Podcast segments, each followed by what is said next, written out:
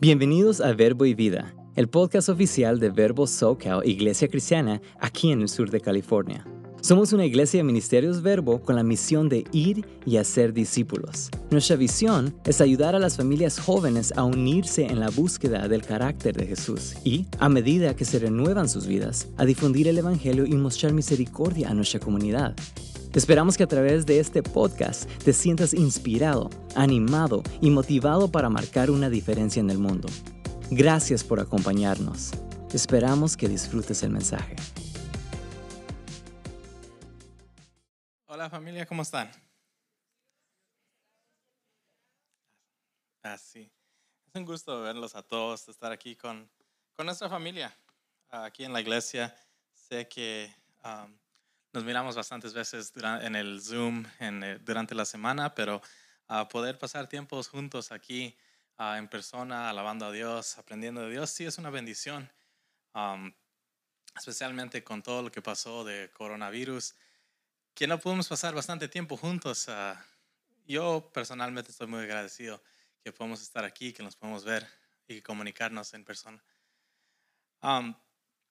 hoy voy a estar hablando sobre el tercer regalo en esta serie y el regalo es ánimo.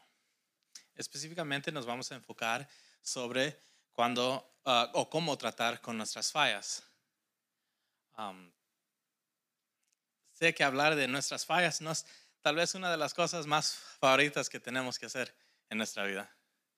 Usualmente cuando uno falla lo quiere esconder o lo dice bien calladito, eh, un grupo de personas limitadas. Pero para nosotros como cristianos es importante saber que Dios está aquí para nosotros cuando, no, cuando nosotros fallamos. Somos humanos, vamos a fallar. Pero Dios está aquí con nosotros. Está aquí con nosotros antes de que fallemos y está aquí con nosotros después de que fallamos. Pero lo importante es que nosotros tenemos que tomar los pasos, hacer las decisiones acorde a su plan, acorde a su palabra, para poder cuidarnos lo más posible. Si me acompañan en orar ah, esta tarde, antes de que empecemos con lo más, enfocarnos más en esto. Gracias Dios por este día, señores, por esta oportunidad que tenemos de pasar el tiempo juntos, de estar aquí en casa de aprender de ti, de alabarte a ti, Señor, de poder pasar tiempo en tu presencia con gente que también está buscando tu presencia, con gente que está aquí ah, adorándote, Señor, en un mismo espíritu, Señor. Te damos gracias por esta semana que pasó, el tiempo que pudimos pasar en el trabajo, en la escuela, en casa, Señor. Gracias por el descanso que has proveído, Señor. Gracias por el descanso que vas a proveer. Ah, y te damos gracias, Señor, porque tú nos has dado tantos regalos aquí en esta tierra. Y te pido, Dios, que, que hables aquí hoy, que me uses a mí ah, como ah, tu siervo, Señor, para poder transmitir esta, este mensaje, Señor, que tú tienes para nosotros, Señor. Te damos gracias y en tu nombre oramos. Amén. Ok. Entonces, empezamos con Deuteronomio 31, ah, 6. Y ahí dice, esforzaos y cobrad ánimo. No teméis ni tengáis miedo de ellos, porque Jehová tu Dios es el que va contigo. No te dejará ni te desamparará. Es importante para nosotros reconocer que Dios va a estar con nosotros siempre. Y nos dio este ánimo y nos anima a nosotros para seguir adelante. Hay varias cosas que nosotros hacemos como cristianos, como personas, que a veces nos desanima, que nos puede quitar ese o separarnos de ese, ese regalo que nos ha dado. Entonces, una de las cosas antes de que cometemos errores, antes de que fallamos, es tenemos que responder a tentaciones. Y eso va a ser la primera parte, es cómo responder a, la, a las tentaciones. Si miren ahí, ahí está una foto de tentación. ¿ah? Usualmente, cuando miramos si han tenido ah, ratones en la casa, ponen estas trampas y le ponen una comidita ahí al ratón que les gusta al ratón, ¿verdad? usualmente en nuestras vidas tenemos que ah, combatir contra situaciones que a veces nos van a dar, que nos van a hacer feliz, pero solo por un momento. Y después de, eso, de ese momento nos va a lastimar bastante. Como esas trampas que miramos. El ratón usualmente le puede pegar una mordida al queso, usualmente que miramos, que, que le ponen ahí. Pero después se le baja el metal y lo lastima. Usualmente lo mata. A veces solo se lastima y puede salir, se escapa de una forma. pero ¿qué hacemos nosotros? Ponemos otra trampa con el mismo, con la misma tentación.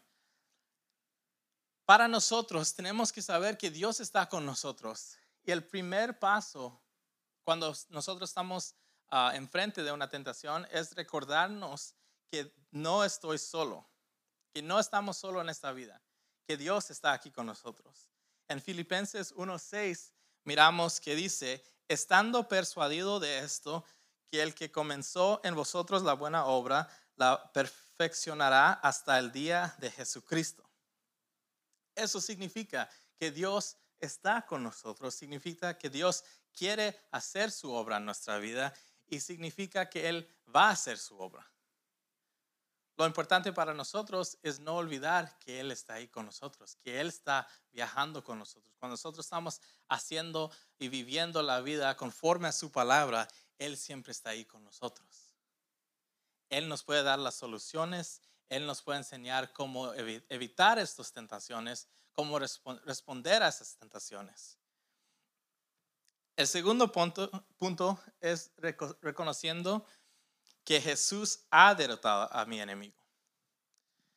El enemigo no puede hacer nada sin que Dios lo permita. El enemigo ya perdió. Ya hemos leído en la Biblia que perdió. Ya sabemos que perdió cuando Jesús murió en la cruz.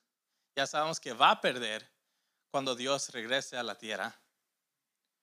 Entonces para nosotros es importante recordarnos de eso. De que las tentaciones Dios ya las ha derrotado. Y si lo ponemos junto con el primer punto, que no estamos solos, si estamos con Dios, nosotros hemos, ah, tenemos de herencia esa ganancia que Él tiene, eso que ya derrotó al diablo. En primera de Juan 3.8 dice en la segunda parte, para esto apareció el Hijo de Dios, para deshacer las obras del diablo. Eso fue el propósito de venir aquí a esta tierra, de acabar con eso. Si miramos en Colosenses 2.15, dice, y despojando a los principados y a las potestades, los exhibió públicamente, triunfando sobre ellos en la cruz. Entonces la victoria ya está. La victoria Dios ya lo tiene.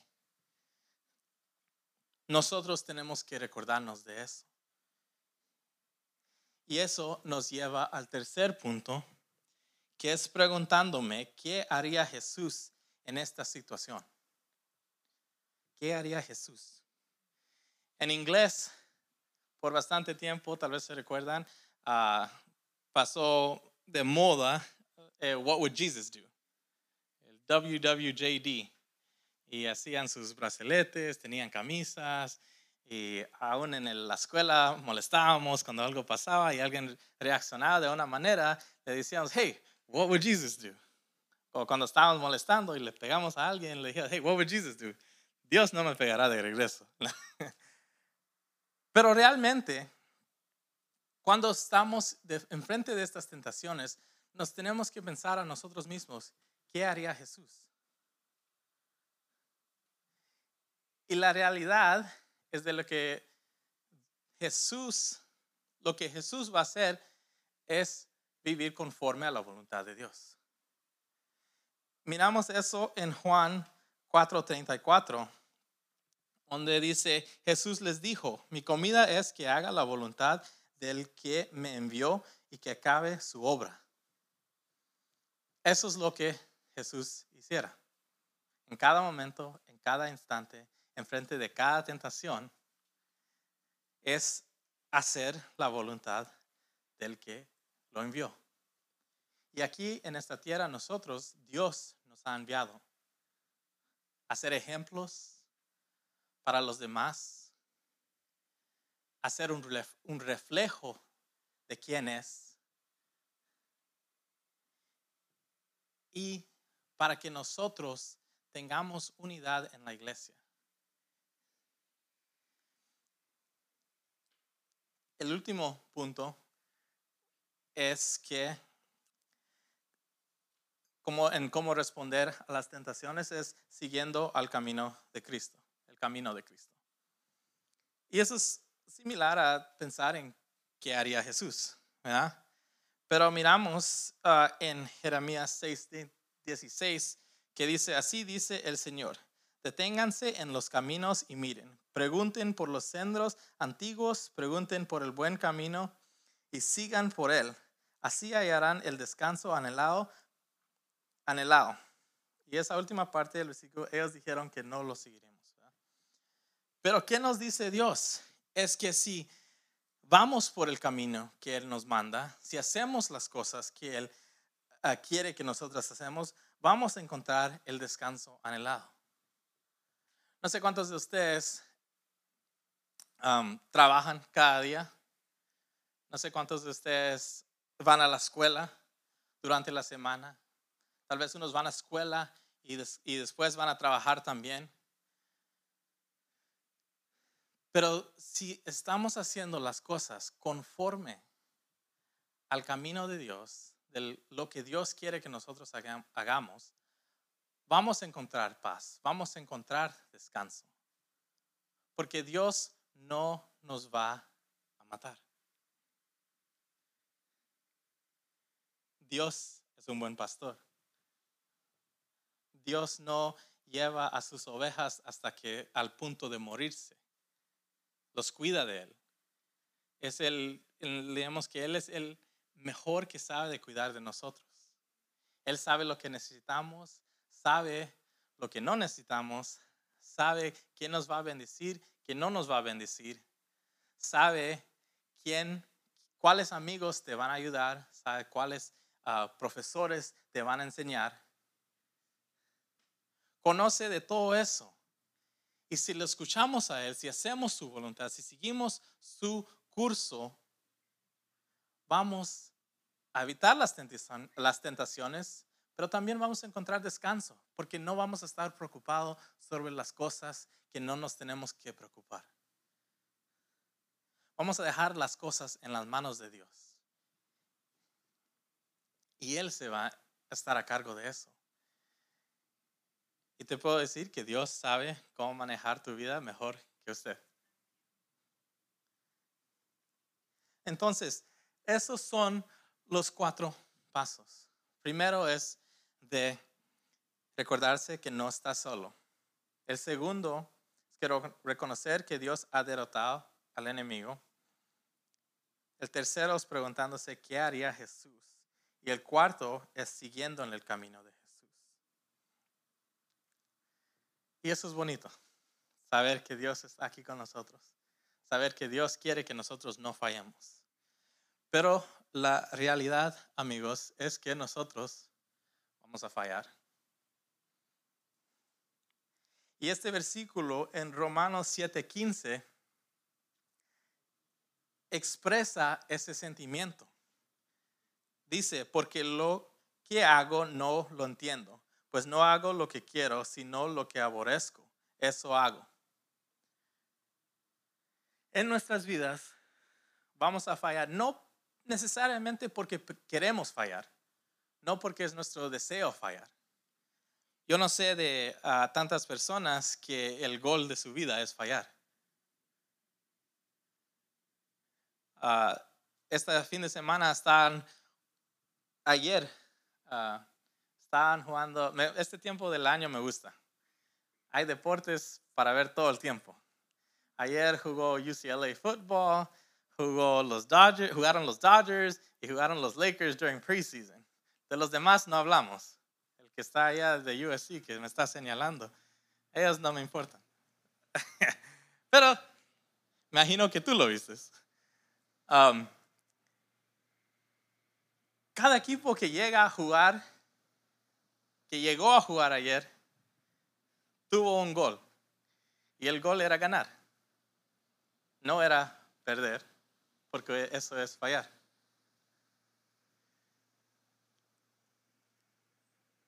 Pero, como ayer, los Dodgers perdieron, los Lakers perdieron. Gracias a Dios, UCLA ganó.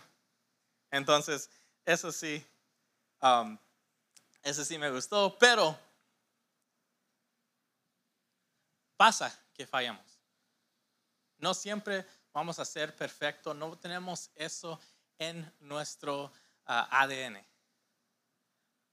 Somos del mundo. Pero Dios nos ha abrido la puerta para entrar a su reino, para entrar en su presencia, para limpiarnos de esos pecados. Y entonces, cuando hemos fallado, lo que tenemos que hacer, y aquí tengo cinco puntos que les voy a dar, voy a empezar con el primero aquí. El primer punto es admitir que he fallado. Admitir que he fallado. Los Dodgers no pueden venir hoy y decirnos que ganaron ayer o que empataron. Tienen que admitir que fallaron. Y ahorita están en los playoffs, entonces es más importante ganar porque si pierden ahorita esta serie, se acaba la, la temporada. Para el segundo juego, tienen que reconocer que perdieron el primero y el segundo es más importante. Tienen que admitir que han fallado. En primera de Juan 1.8 dice, si decimos que no tenemos pecado, nos engañamos a nosotros mismos y la verdad no está en nosotros. Ah, voy a poner este segundo versículo, primera de Juan 1.10, que es dos versículos, versículos después. Ah, vamos a regresar al 9 en un ratito. Ah, no, lo, no, lo, estoy sacando sin hablar de ello, pero vamos a hablar de en un ratito. En 10 dice, si decimos que no hemos pecado, le hacemos el mentiroso y su palabra no está en nosotros. La última temporada de básquetbol, los Lakers um, tuvieron una temporada bien difícil. Al fin del año uh, pudieron ajustar unas cosas y se miraban bien. Estaban jugando bien, estaban avanzando. Llegamos a los playoffs, le ganamos a los Warriors ah, y después estábamos jugando contra los Denver Nuggets. Y cuando estaba estudiando de, este, de esta porción de este estudio, me di cuenta que todos los Lakers fans cayeron en esto de no admitir que fallamos. Cuando jugamos contra los Denver Nuggets, perdimos el primer juego de la serie. Íbamos perdiendo por bastante. En el segundo tiempo regresamos, llegamos cerca, casi ganamos y terminó el juego y todos los Lakers fans nos dijimos, ah, prácticamente ganamos ese juego. Solo por ah, esa primera mitad que jugamos terrible, si no por eso ganamos. Entonces realmente no perdimos. Solo, solo ganaron ellos, pero nosotros no perdimos. Llegó el segundo juego de la serie. Y esta vez estuvieron juntos, uh, cerca todo el juego.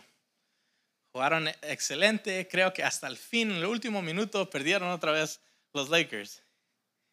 Y seguimos en el mismo rollo. No, no, no perdimos unas cosas nos fueron mal, pero no perdimos, estamos bien, vamos a ganar esta serie. No estamos preocupados.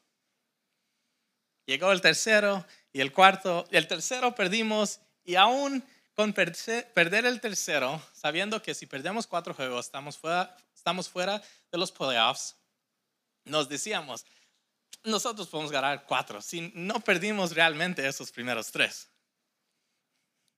Perdimos el cuarto juego, nos hicieron un sweep y se acabó la temporada.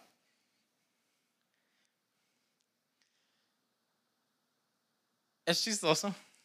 Ahorita que miro de regreso pensando que pasé cuatro juegos pensando que no, realmente no perdimos, realmente no nos ganaron. Pero al fin de todo, los Lakers estaban fuera de los playoffs. No importaba lo que hacían ya después de eso, ya quedaron fuera. Y nosotros como Lakers fans, por no admitir que habíamos fallado, nos quedamos los locos ahí todavía pensando que pues si jugamos otra vez, tal vez ganamos y bastante conversación después de que se acabó la temporada sobre cómo no realmente perdimos la temporada. Es importante en, nuestra vida admitir cuando hemos fallado. Está bien fallar. No es que está bien querer fallar, perseguir fallando, ni es bueno que uno falle, pero con eso no se acaba la vida. Cuando digo que está bien que falles, eso es lo que quiero decir. Que puedes cometer errores, pero Dios está aquí con nosotros. Él nos va a limpiar. Y entonces, en parte de limpiarnos, el primer paso es admitir que hemos fallado. El segundo paso va a ser evaluar por qué he fallado. En Marcos 7, 21 al 23 Dice, porque de, porque de dentro del corazón de los hombres salen los malos pensamientos, los adulterios, las fornicaciones, los homicidios, los hurtos, las avaricias, las maldades, el engaño, la lascivia, la envidia, la maledicencia, maledicencia, la soberbería, la insensatez, todas estas maldades de dentro salen y contaminan al hombre. Nosotros nacimos aquí en esta tierra. Y esta tierra tiene bastante maldad dentro de ella. Y Dios nos llama a nosotros a evaluar cuando nosotros fallamos y buscar dentro de nosotros cómo fallamos. No es de como te dije de los Lakers, que decíamos que las otras cosas, fue esto, fue el otro, fue un, tiro de suerte. No, se tenía que mirar adentro del equipo. Y la realidad es que el equipo no estaba ganando porque no estaba haciendo las cosas que tenía que hacer. No estaba jugando defensa correctamente, no estaba jugando la ofensa correctamente. En nuestra vida, cuando nosotros no fallamos, no podemos apuntar el dedo a otras personas, a otras cosas y decir, por eso fallé o por él fallé. Si la razón que nosotros fallamos está dentro de nosotros. Entonces tenemos que evaluar a nosotros mismos y realmente buscar adentro de uno. ¿Qué fue lo que hice? A veces son cosas pequeñas que hemos dejado entrar en nuestras vidas sobre tiempo. Puede ser amigos que hemos tenido que nos ah, animan a hacer cosas malas, que nos animan a hacer ah, una cosita por aquí, después al ratito miramos y estamos haciendo cosas más grandes. Puede ser lo que estamos viendo en la televisión, puede ser lo que miramos en las películas, ah, lo que miramos en el trabajo. Puede ser bastantes cosas que nosotros dejamos entrar adentro de nosotros. Y nosotros actuamos en eso. Entonces, tenemos que mirar dentro de nosotros para ver qué tenemos que cambiar. El tercer punto es pedir perdón a Dios. En primera de Juan 1.9, y este es el versículo que está en medio, de los primeros dos que leemos en el punto de admitir que he fallado, dice, si confesamos nuestros pecados, Él es fiel y justo para perdonar nuestros pecados y limpiarnos de toda maldad. Dios sabe que vamos a pecar. Por eso nos dice esto. No es que tenemos que ir a buscar ah, algo especial para agarrar el perdón de Dios. lo tenemos que confesar, tenemos que estar con Él, aceptarlo, y todo, pero Él nos va a perdonar y quiere que nosotros sabemos eso.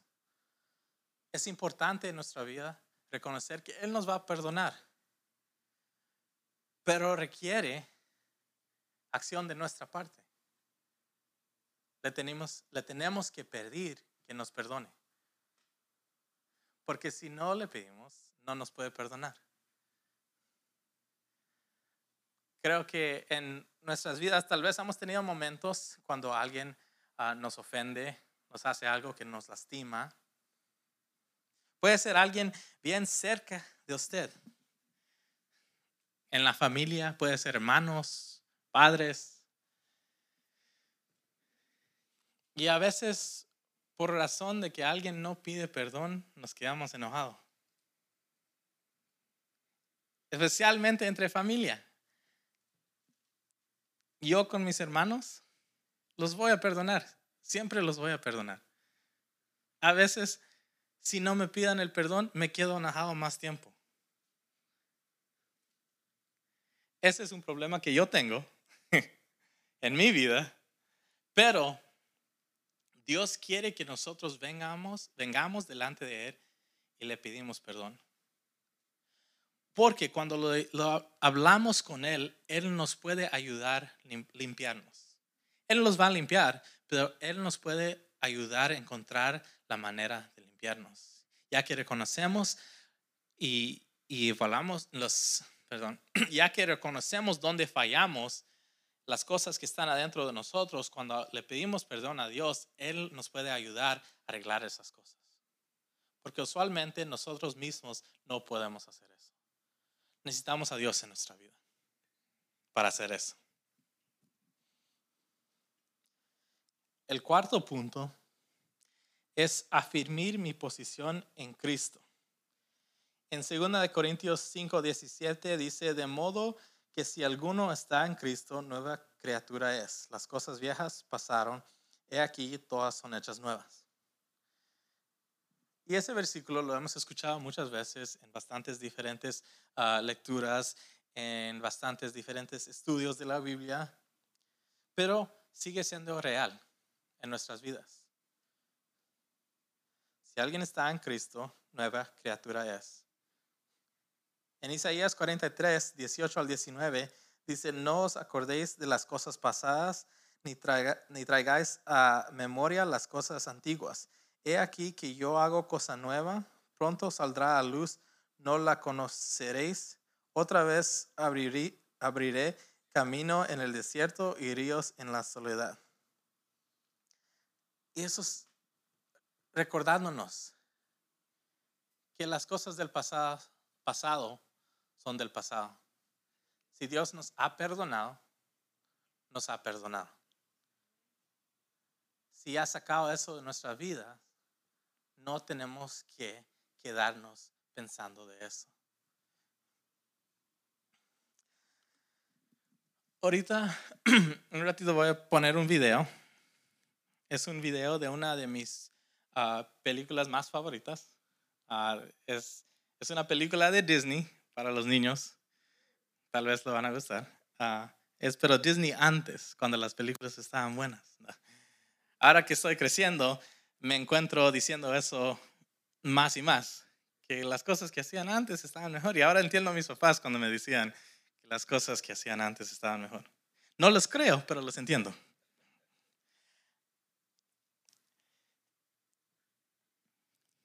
Tenemos que afirmar nuestra posición en Cristo. Eso significa que tenemos que recordar quiénes somos. Y nosotros somos hijos y hijas de Cristo hijos y hijas de Dios, príncipes, princesas, todo lo que viene con el reino de Cristo, con siendo, con, ah, siendo sus hijos, sus hijas. Pero a veces cuando cometemos errores, nos separamos de la definición de hijo de Cristo. Reconocemos que con ese error Tal vez pensamos que ya no somos merecidos de ese título, que ya no merecemos esas cosas que Dios nos ha prometido. A veces con cometer esos errores, esos errores, ya no tenemos el mismo ánimo. El que Dios nos había dado, el que Dios, el que Dios quiere que nosotros tengamos. Es importante para nosotros reconocer que Dios nos mira como sus hijos y sus hijas y eso no cambia. Cuando nos perdona, somos sus hijos. Tenemos de herencia todo lo que Él nos ha prometido. Esta película que voy a poner es de The Lion King. A mí me gusta The Lion King bastante. Esta porción es ya después de que Simba, el hijo de Mufasa, había salido, corriendo, estaba viviendo con Timón y Pumba, ya no estaba en casa, ya se había ido lejos de la casa, ya no quería ser rey, estaban pasando problemas en casa y decía que yo, yo ya no, yo no soy de ahí, ya no soy rey, ya no soy príncipe, vivo aquí. Y hay un momento en la historia cuando mira a su papá en las nubes. Entonces voy a poner esta parte ahorita. Entonces esa parte de la película captura este punto casi perfectamente. Cuando miremos en el espejo, tenemos que reconocer que ahí está Dios. Que nosotros fuimos hechos a la semejanza de Dios. Que Dios ha puesto en cada uno de nosotros parte de Él. Tenemos que saber que Él nos llama de regreso a nuestra posición correcta como su hijo. Como vimos en, la, en, la, en este video, Simba tenía que ser rey. Ese, eso, esa era la posición que tenía como hijo de Mufasa.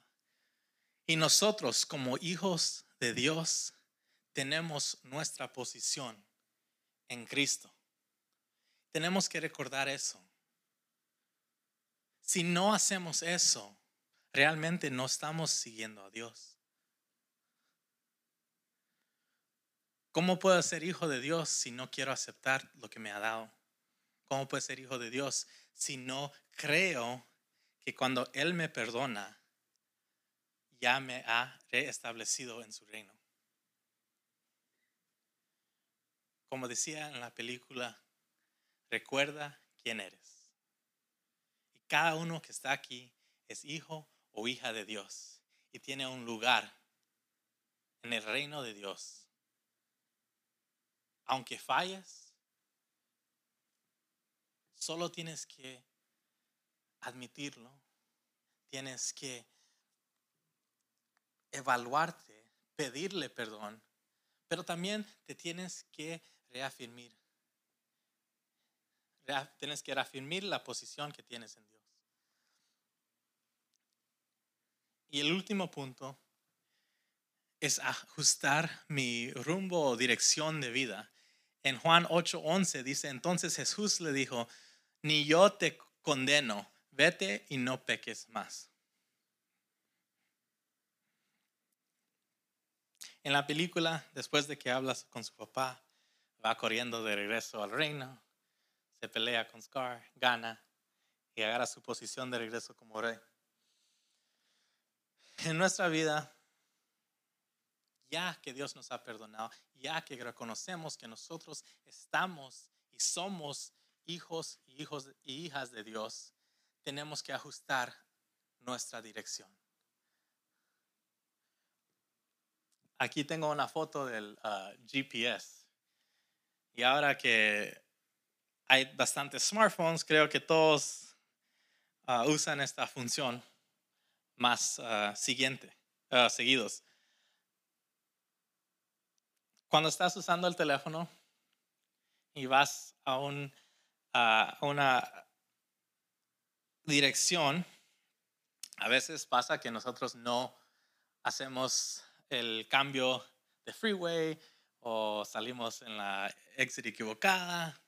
¿Y qué nos dice el GPS? Dice turn around. Pero hay un momento antes de que te diga que hagas que te dice que está recalculating, está recalculando. Está encontrando la dirección para ajustar el camino. Cuando nosotros cometemos errores, tenemos que tomar ese tiempo para recalcular y empezar a tomar los pasos en la dirección correcta. Ya que terminamos con eso, nos queda qué tengo por medio de Jesús. Y una de las primeras cosas que tenemos es una nueva posición. ¿Qué significa eso? Pues cuando no está en Cristo, uno es culpable de todo pecado que ha cometido. Cuando está en Cristo, es perdonado de todo pecado que ha cometido. Cuando no está en Cristo, está perdido. Y cuando está en Cristo, es encontrado. Cuando no está en Cristo, recibirá castigo. Y aprendimos hace unas semanas que es justo por los errores que cometemos, por las fallas que tenemos. Pero cuando está en Cristo, recibirás misericordia. Cuando no está en Cristo, se desea, oh perdón, cuando no está en Cristo, puede encontrar momentos de felicidad. Pero cuando estás en Cristo, puedes encontrar una vida de gozo. Cuando no está en Cristo, se desea paz. Y cuando estás en Cristo, tienes paz. Cuando no está en Cristo, su eternidad es estar separado de Dios. Pero cuando estás con Cristo, su, eternidad es reinar con Él. Es importante realizar eso en nuestras vidas, que las diferencias son tan grandes cuando no estamos con Cristo a cuando estamos con Cristo. Y de lo que leí, yo sé que yo quiero estar con Cristo. Porque yo no quiero estar perdido. Yo no quiero una vida sin paz. Yo no quiero una vida que solo tiene unos momentos de felicidad. Yo no quiero una vida es una eternidad sin Dios. Quiero todo lo opuesto. Todas las bendiciones que Dios nos ha prometido. Eso es lo que yo quiero. La segunda cosa que tenemos por medio de Cristo es una nueva identidad. Dios nos cambia para lo mejor y nos da esta nueva identidad. En Juan 1.12 dice, más a todos los que lo recibieron, a los que creen en su nombre, les dio potestad de ser hechos hijos de Dios. Como estaba hablando cuando miramos la película o el video, somos hijos de Dios, somos hijas de Dios. Esa es tu nueva identidad. Eso es quien eres ahora. Y por último, tienes un nuevo potencial. En Filipenses 4:13 dice, por todo lo, puedo, todo lo puedo en Cristo que me fortalece. Antes de que teníamos a Jesús, nuestro potencial estaba bien bajo como humanos, realmente no hay mucho que podemos cumplir sin Dios. Cuando aceptas a Dios, lo tienes en su vida, estás caminando en su paso, reconoces que eres su hijo, tu potencial cambia. Y ya no es la potencial que tú tienes como individuo, sino la potencial que Dios te da. Lo que Dios mira en tu vida lo que Dios te puso aquí en esta tierra para hacer.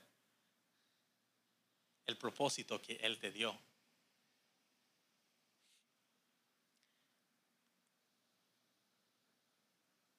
Con esto nos voy a dejar, los voy a dejar. Para cambiar la forma en que vivo, debo cambiar la forma de verme a mí mismo.